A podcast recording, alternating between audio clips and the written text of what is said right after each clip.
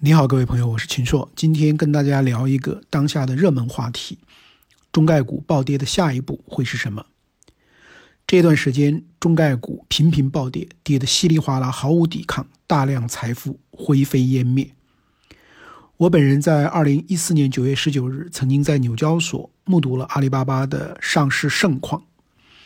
当时上市首日，阿里的股价一度达到了每股九十九点七美元。收盘的时候也有九十三美元多，而现在经过了七年多的时间，阿里的业绩无论是收入还是利润都增长了 N 倍，现在的股价只有七十七美元一股，比阿里巴巴跌得更惨的公司就更多了，有的已经下跌了百分之九十九十五，甚至九十七、九十八。为什么中概股会是这样的一种情况？这既有俄乌之战带来的地缘政治危机、油价失控带来的通胀压力加剧的影响，更是因为中概股在美国面临的退市风险开始释放，所以形成了阵发性的抛售恐慌。三月十日，美国证券交易委员会，也就是 SEC 官网公布了一份包括五家中概股公司的暂定的名单。基于美国的外国公司问责法案，如果这些外国公司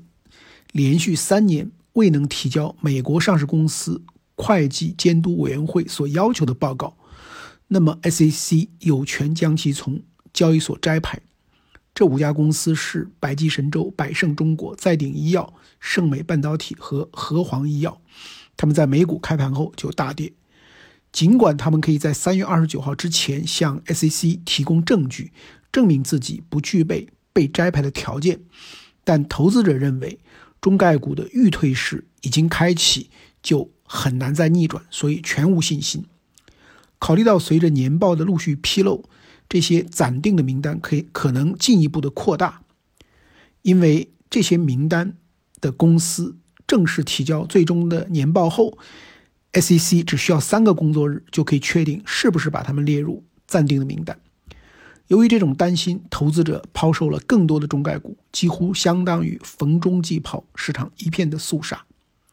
那么接下来的情况会是什么呢？首先，我们来看一下中国证监会和美国公众公司会计监督委员会最近的一些反馈。中国证监会称。中国证监会和财政部与美国公众公司会计监督委员会已经展开了沟通对话，取得了积极进展。我们相信，通过共同努力，一定能尽快做出符合两国法律规定和监管要求的合作安排，共同保护全球投资者合法权益，促进两国市场稳定健康发展。而根据彭博的报道，美国的公众公司会计监督委员会表示，也与中国的监管部门保持了积极沟通，双方致力于达成一份合作协议，以便他们能够检查在美国注册的中国内地和部分从事内地业务的香港审计师事务所。也有消息说，合作协议可能在四月份达成，但是这些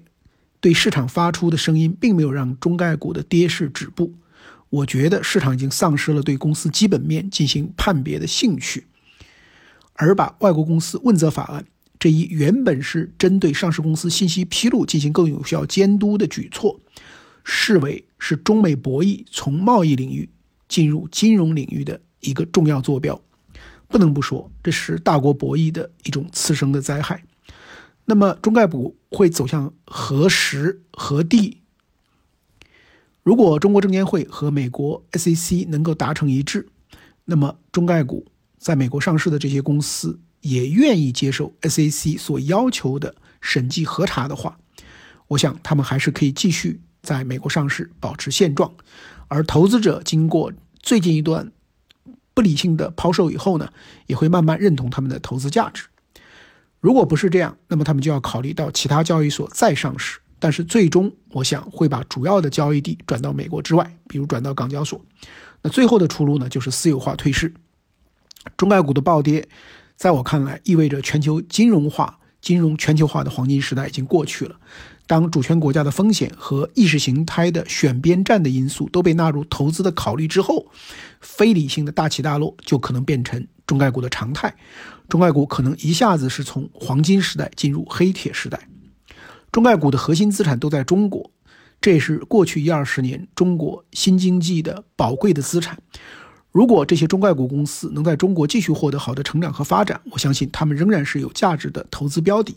所以，当下的关键是从我们的政府到社会再到监管机构，我们要旗帜鲜明地支持中概股在中国的业务发展。只要他们在中国不倒，就不会倒。